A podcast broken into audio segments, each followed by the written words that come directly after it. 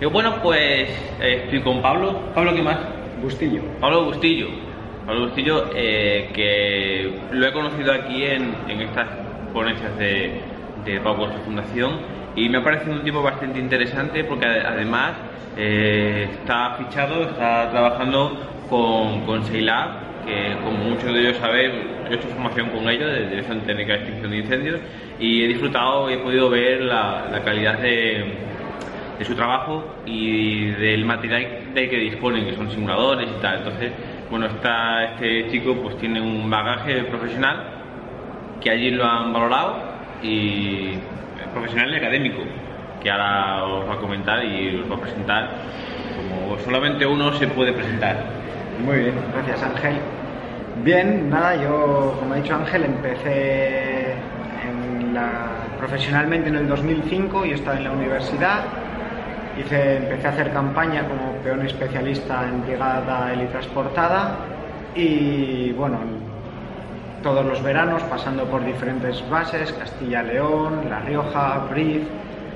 En el 2012 ya tenía la carrera terminada, empecé como técnico, volví a León como técnico, Salamanca, Zamora y a la vez haciendo estos últimos años el Máster Fuego. También ya estamos en la recta final.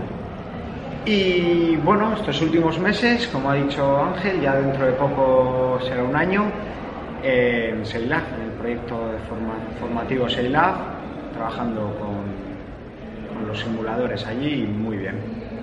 Pues, continuando con, esta entrevista tipo, pues me gustaría que me comentases qué le dirías a una persona eh, que está terminando la enseñanza obligatoria o bachillerato eh, y quiera entrar en este mundo, en el mundo de los incendios forestales, ¿qué, qué le dirías?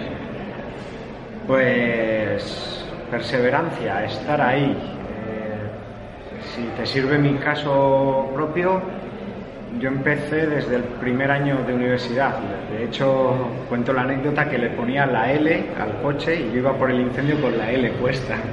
Un Defender con, con una L porque, claro, soy, cumplo hago los 18 después de verano, pues claro, pues me saqué el carnet de conducir antes de Navidad y luego ya en el, en el verano siguiente ya estaba, ya empecé a trabajar. y Entonces, eh, empezar y sin miedo. No es fácil al principio, no es fácil entrar, no, no es fácil, pero luego es muy bonito. Y una vez que empiezas, eh, haces multitud de amigos, buenos compañeros y vuelves. Y vuelves a trabajar un verano, otro verano, otro verano. Todos los veranos dices, este va a ser el último. Cuando llega abril, mayo ya estás pensando de nuevo en la campaña. Entonces, recomiendo buscarlo y pelearlo. Eh, nadie, nos va, nadie va a venir a buscarte a casa para que trabajes en una brigada. Y nada, y resistir y, y tomárselo con ilusión y con ganas de aprender. sobre todo saber si te gusta, si tiene que ser vocacional y tienes que enamorarte de esta profesión quizás para, en tu caso, que has dado vueltas por, por media península y las que te quedan, Las que pues, quedan. y las que quedan, pues viendo la trayectoria de una persona que desde un principio ha juntado formación, eh, ha juntado eh, calidad profesional o, o ganas y tal, y aún así, pues alguien que, que dice, no, yo quiero estar aquí para, para entrar en mi pueblo y estar en mi pueblo trabajando, pues creo que es algo que es complicado. A día de hoy, que alguien de su pueblo trabaje justamente ahí, lo tenga todo tan... No es fácil, no es fácil porque no en todos los pueblos hay, no en todos los hay brigadas, hay retenes, pero me parece muy bueno. Alguien que quiera trabajar en su pueblo, pues que no tenga miedo igual la primera campaña a irse al pueblo de al lado o a irse a otra provincia o otra comunidad. o a otra comunidad. Importante que tenga claro, que, que se vaya fuera, que aprenda y que vuelva a su pueblo siendo bueno y que aporte a su pueblo y a su territorio y a su gente y a sus montes. Que es lo que yo creo que en el fondo queremos, queremos todos. Claro. Eh, ¿Qué perfil eh, crees que, que deberá cumplir el, el- el bombero forestal Ya no tanto eh, gente que se dedica a incendios forestales, sino el que en principio ahora está y mañana a lo mejor no está o, tiene que seguir estando o está de una forma diferente a pie de llama. ¿Qué, qué crees tú qué perfil debe cumplir? Pues un perfil polivalente.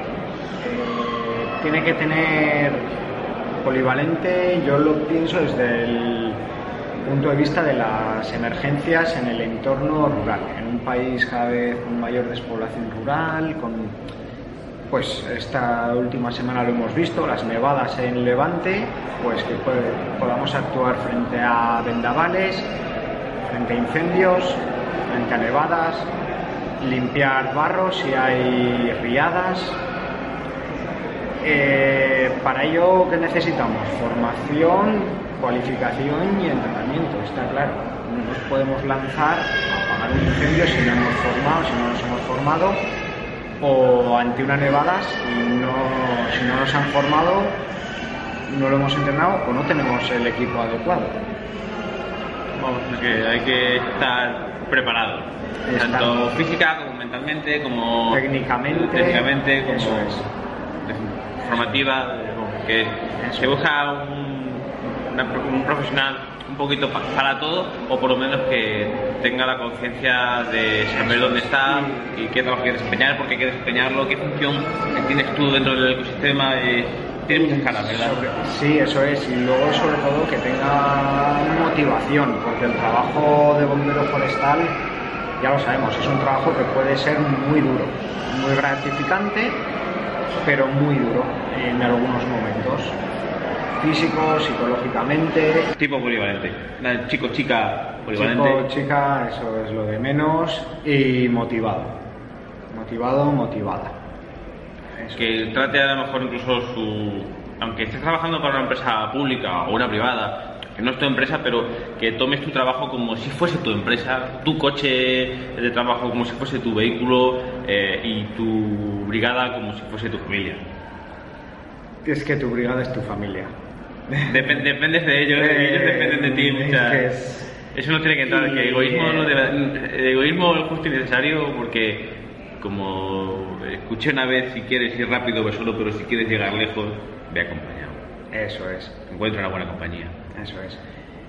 Y lo que decíamos, una persona que quiere trabajar en su pueblo, en su comarca, tiene que tener, ya tiene una motivación especial. Está protegiendo y ayudando a mantener sus montes, y, y, la, y la seguridad de sus compañeros. Eso es, entonces es lo que quiero. Nada que añadir. Eh, ¿Cuál es la mayor duda, si, si tienes alguna duda o, eh, sobre incendios forestales? Eh, como muchas hay muchas y en estos sitios cada vez que tienes que te juntas con gente tienes más dudas todavía que es, lo malo de venir aquí, que te vas con más preguntas de las que viviste y bueno, en fin. Eh, pero ¿qué, hay, qué parte o qué cara de nuestro trabajo crees que se merecería o, no lo entiendes, no lo comprendes, hay que buscar una solución o un porqué? Eh, pues yo hay algunas dudas que creo que hay un cierto eh, una cierta separación dentro de un organigrama de, un incendio entre quien está en la batalla, es decir, a pie de fuego, y quien está dirigiendo, dirigiendo el incendio. Muchas veces ocurre que, claro, el que dirige el incendio sabe que hay quien está ahí y sabe que hay gente en la, a pie de fuego en el perímetro, pero quien está en el perímetro a veces siente que no hay nadie velando por su seguridad, eh, preocupado por lo que le ocurre y que, es quien está dirigiendo.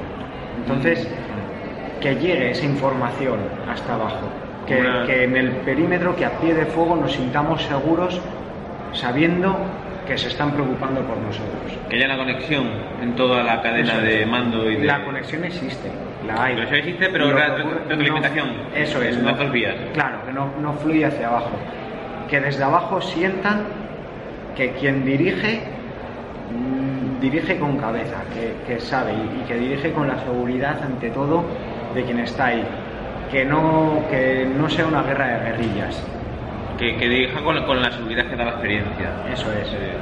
Que no sea una guerra de guerrillas, apagar un incendio, que sea todos en el mismo bando, todos organizados. Con un objetivo común. Con un objetivo común y, y eso, y no sentir que estamos desprotegidos o que estamos abandonados o que, o que igual se han olvidado de nosotros. Para terminar, te gustaría hacer una reflexión. Lo que digo a todo el mundo, mirando a la parte más oscura del centro de ahí, que, Vale. que entre los ojos, antes de que le quedemos sin batería. Pues reflexión, ahora mismo me, me pillas en frío, pero bueno, yo diría que, que ánimo a los que trabajamos en este sector, que es muy bonito, muy gratificante, con unos compañeros maravillosos. Estos días mismos a mí me ha hecho mucha ilusión encontrar compañeros que llevaba años sin verlos que solo nos veíamos en incendios en el monte con las prisas y encontrarnos aquí es muy gratificante, que somos una gran familia. Aunque no nos conozcamos de haber trabajado juntos, pero eh, sientes que tienes una conexión eh, diferente con alguien del gremio, que es un compañero, y es inevitable sentir la cercanía eh, con gente que, sabes, aunque no conozcas, que enteras de noticias, enteras de gente que está trabajando en tal sitio y, los, los personalizas mucho, los sientes eh, como compañero y luego si encima los conoces personalmente, pues más todavía. Y en este sitio, eh, más que compañeros, muchas veces se consiguen amigos de verdad, amigos amigos con los que sufres, con los que lloras, con los que ríes, con los que eh, te quemas, te... bueno, en fin, que pasas malos ratos y creo que es el mejor sitio en el que se forjan las mejores amistades. Y muy buenos. Muy Y buenos. ratos muy buenos. Muy buenos. Eso es. Lo bueno, lo bueno y lo malo. Pues Pablo, muchísimas gracias por tu tiempo A ti. y espero que volvamos a coincidir y nos volvamos a ver. Muy bien, muchas gracias. Hasta luego. Un saludo, compañeros. Adiós.